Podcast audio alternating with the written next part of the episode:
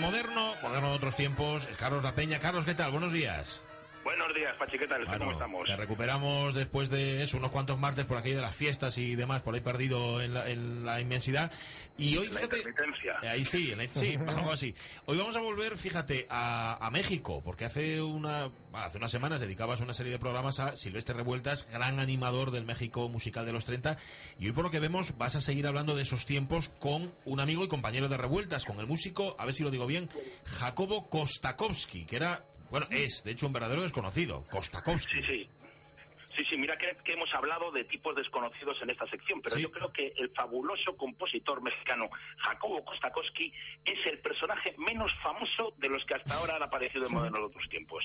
Es el tipo del que ni siquiera hablan la una parte importante de los estudiosos de la música mexicana revolucionaria, mm. del que hay una sola pieza en YouTube y no he encontrado nada en Spotify y de, en Spotify, vamos, y del que además existen existen discos y todo, apenas existen discos. Vamos, yo solo he tenido noticia de la existencia de, un par de ellos, con el, uno, vamos, con grabaciones no profesionales que apareció documentando un libro que describe su ordenado archivo musical, que perfectamente conservado por su hija Lía Cardoza, fue donado para su conservación al gobierno mexicano. Vamos, que, a ver, en el espacio de hoy, el moderno vas a ser tú, el que queda para la posteridad como moderno, que se adelantó al mundo y tal, al recordar la figura de Jacobo Kostakowski en Carlos La Peña, ¿no? Ah. joder, tío. ya me dirás cómo puede seguir siendo un desconocido el autor de una música tan alucinante y original como esta.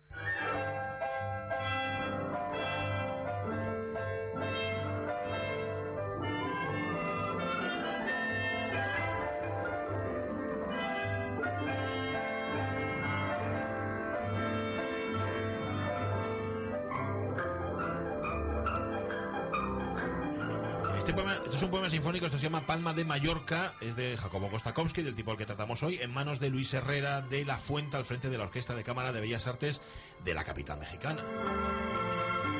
Es una música que se llama Palma de Mallorca, pero suena así muy, muy fresca, muy latinoamericana, pero también, Carlos, muy o imbuida, ¿no? Por tradición europea. Sí, es que Kostakowski cuando, cuando llega a México en 1925 trae a sus espaldas una formación musical muy sólida, con un conocimiento profundo de las técnicas de instrumentación y orquestación que le permite manejar y desarrollar las formas musicales tradicionales, pero utilizando conceptos estéticos muy modernos. Atención, ojito, porque vamos a repasar su formación, vamos a encontrarnos, Carlos, con algunos de los pedagogos más importantes de su tiempo, ¿no?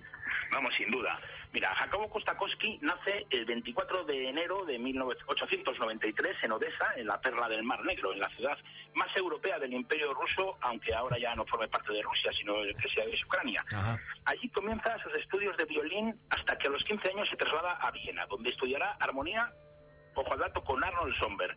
Violín con el checo Otakar Sepsik, que es uno de los profesores de violín más reconocidos en el paso del siglo XIX al XX, y que curiosamente unos años después sería en Chicago uno de los profesores que más influyó en el arte de nuestro común amigo Silvestre Revueltas.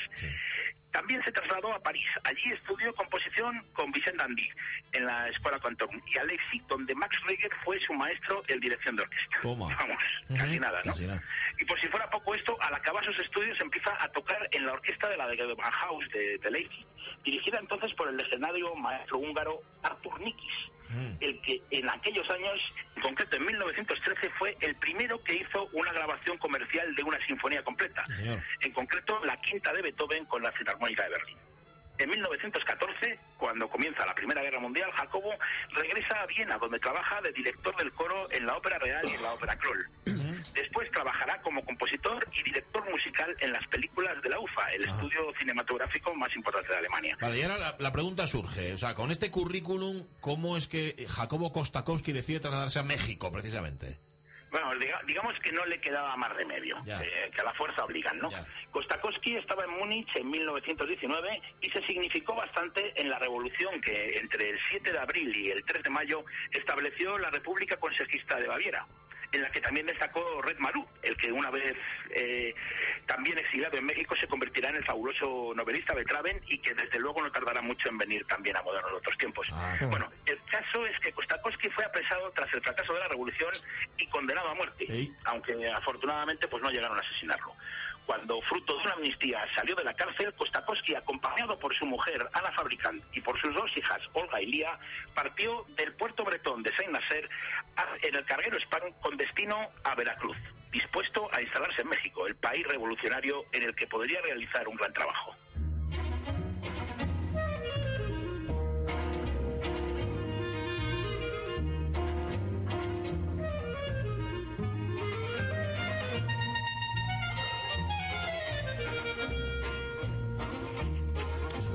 Es el tercer movimiento, el alegreto de la suite lírica para orquesta de cámara. La toca Ernesto Rosas con la orquesta de Baja California. Esta es una de las pocas grabaciones profesionales que hay, por cierto, de la obra de Kostakowski, como nos decía antes Carlos La Peña. Por cierto, y México, en Europa no lo quería mucho. ¿Cómo lo recibió México a Kostakowski? Bueno, pues muchas de sus ilusiones se fueron al garete nada más llegar al puerto de Veracruz que fue ese día del 7 de septiembre de 1925. Pues su equipaje, en el que venían todos sus libros, su violín y lo que es peor, todas sus composiciones, desapareció en la aduana. Kostakowski, que no sabía una palabra de español, requirió el apoyo del consulado alemán, pero todo lo que logró en la aduana fue un o ni modo, pues llévense otro equipaje. En Veracruz, pues colaboró con los filarmónicos de la ciudad antes de emprender el peligroso viaje en tren a la capital federal. Eran los tiempos de la guerra cristera en la que una milicia formada por la Iglesia Católica trataba de recuperar sus privilegios arrebatados en la presidencia del anticlerical Plutarco Elías Calles. El ejército de los Meapilas tenía la costumbre de asaltar los trenes un día sí y otro no. Así que los Kostakowskis salieron hacia el DF el día siguiente al que uno, a uno en el que el tren había sido asaltado. Claro, como era un día sí y otro no, cogieron el bueno. Bueno, después, claro, después de haber perdido todas las composiciones anteriores ahí en la aduana, podemos decir que toda la obra de Kostakowski es mexicana, ¿no? Sí, sí, completamente. De toda su obra europea, Kostakowski solo reescribió un cuarteto de cuerdas compuesto originalmente en 1914. Todas las demás, de las casi 150 obras que componen su catálogo, son mexicanas. Algo que una parte importante del nacionalismo mexicano más rancio no aceptó. Fue famoso el incidente que protagonizó cuando los músicos de la Sinfónica Nacional abandonaron el ensayo que él dirigía del concierto para dos violines de Bach y le denunciaron por trato descortés. Ah. En el trasfondo de la protesta estaba el nacionalismo feroz y la xenofobia. Y los sindicatos músicos mexicanos no querían ser eh, dirigidos por un extranjero.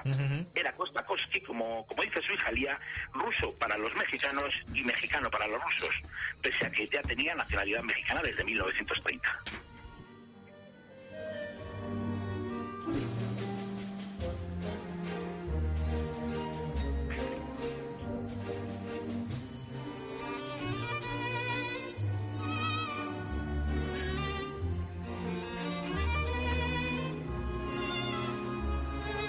Otro poema sinfónico, se titula Lascas, se grabó, fíjate, el día del estreno, en el año 81, 1981, o sea, más de 40 años después de su composición y 28 después de que se muriera Kostakowski. Esta obra Lascas tiene además, eh, Carlos, una historia singular. Sí, sí, Lascas, basado en el poema homónimo de, de Salvador Díaz Mirón, fue seleccionada ganadora del premio de composición organizado por la Universidad Nacional Autónoma de México en 1939. Pero el jurado decidió modificar el fallo original porque, aunque no figuraba en las bases, Kostakowski no era mexicano de nacimiento. Ah, amigo. Sí. Y el premio pues se lo dieron a Rafael Tello por Tríptico Mexicano. Es una obra que había sido ya estrenada por Julián Carrillo cinco años antes del premio. O sea, por no ser mexicano, pues vaya con el nacionalismo, porque otra cosa no, pero Lascas, este poema sinfónico, suena muy mexicano. Sí, sí, vamos, yo creo que, el, que el chauvinismo paleto fue utilizado más que nada como una excusa. Y, la cuestión primordial estaba en el enfrentamiento entre las facciones de izquierda y derecha en el México de los años 30. Uh como sus amigos Silvestre Revuelta y José Pomar, eran claramente izquierdistas, pertenecían al Partido Comunista Mexicano y a la LEA, la Liga de Escritores y Artistas Revolucionarios. La obra de los tres fue silenciada por el dueño de la música sinfónica mexicana. Pues acordaréis algunos de los más recorosos que era Carlos Chávez. Carlos Chávez, sí señor. Cuya, cuya acción había girado pues plenamente hacia la derecha. Bueno, perdona, Carlos, pero creo que has olvidado una historia que, este me voy a poner así como erudito, pero es que viene en el guion, ¿eh? que relaciona a con Eisenstein, con el cineasta, y con esa película que nunca llegó a, completarse, que fue Que Viva México, ¿no? Sí, sí. Entre 1930 y 1931, durante el rodaje de Que Viva México, la considerada obra maestra, aunque inacabada, de, de Einstein, de Einstein eh, el cineasta y músico se conocieron. Y el genio del celuloide encargó, encargó la banda sonora a nuestro moderno de hoy. Ah. Pero la película, financiada por un grupo de empresarios norteamericanos, no se concluyó. Y los 75.000 metros de película rodada solo sirvieron para que unos inescrupulosos directores transformaran en unas películas bastante mediocres. En 1978, sin embargo, el material de Einstein volvió a la Unión Soviética y utilizando sus instrucciones fue montado con un magnífico resultado. Eh, se murió, ¿no? Kostakowski, ¿cuándo se murió? Sí, murió en 1953 en la, en la Ciudad de México y dejó atrás un amplio catálogo de más de 50, 150 obras, de las que permanece inédito casi nada más que el 90%. Qué barbaridad. También pues desarrolló numerosas labores educativas y de búsqueda de un espacio propicio para la composición y la difusión de la, de la música mexicana. Yo creo que Jacobo Kostakowski es un compositor que no puede ni debe seguir siendo olvidado.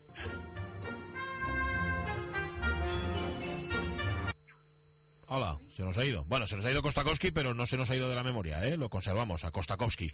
Lo que estaba sonando era Lascas, mm, era el poema sinfónico. Recordemos, el 90% de la obra de Kostakowski, de las 150 obras, no ha sido grabada, ni se conoce, ni nada, lo cual es una auténtica lástima. En fin, lo anotamos, ¿eh? Este se nos queda ya. Jacobo Kostakowski se nos queda ya para, para los restos de la memoria. Un abrazo, Carlos. Nos encontramos el martes Un aquí otra vez. Sí, vamos, y el viernes que no se le olvida a la gente que toca Nick Lowe en Gijón. Ah, es verdad, es verdad. Bueno, creo que al que no se le olvida es a Jorge Alonso, que ya ha estado con él. Fíjate. No, vamos, yo, yo voy esta noche a verle aquí. Sí, Madrid. pues nada, a no perderse a Nilo, sí señor. Bueno, de momento Kosta- Kostakowski. Adiós, adiós la peña. Venga, un abrazo fuerte.